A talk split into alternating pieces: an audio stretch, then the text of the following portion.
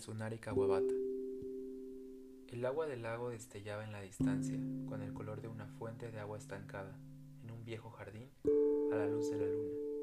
Los bosques en la lejana orilla se quemaban silenciosamente. Las llamas se expandían mientras yo las observaba. Un bosque incendiado. El coche de bomberos corría a lo largo de la orilla, como un juguete, reflejado nítidamente en la superficie del agua. Multitudes ennegrecían la colina, ascendiendo sin cesar por sus laderas. Me di cuenta de que el aire que me circundaba era calmo y claro, pero seco. El sector del pueblo en la base de la colina era un mar de fuego.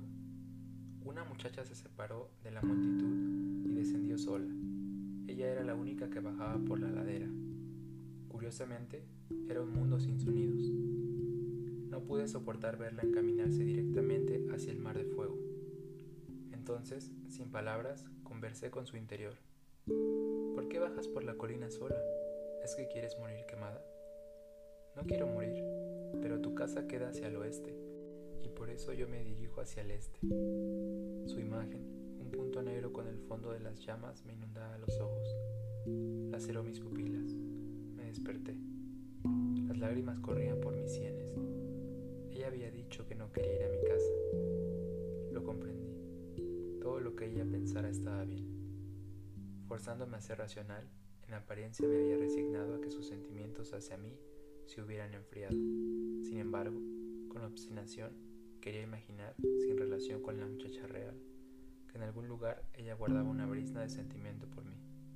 Y si bien yo aparentaba desdén, secretamente deseaba que eso cobrara vida. Significaba este sueño que en el fondo de mi corazón yo sabía que ella no sentía el sueño es expresión de mis emociones, y sus emociones en el sueño eran las que yo había creado para ella, eran mías. En un sueño no hay simulación ni fingimiento. Me sentí desolado al pensarlo.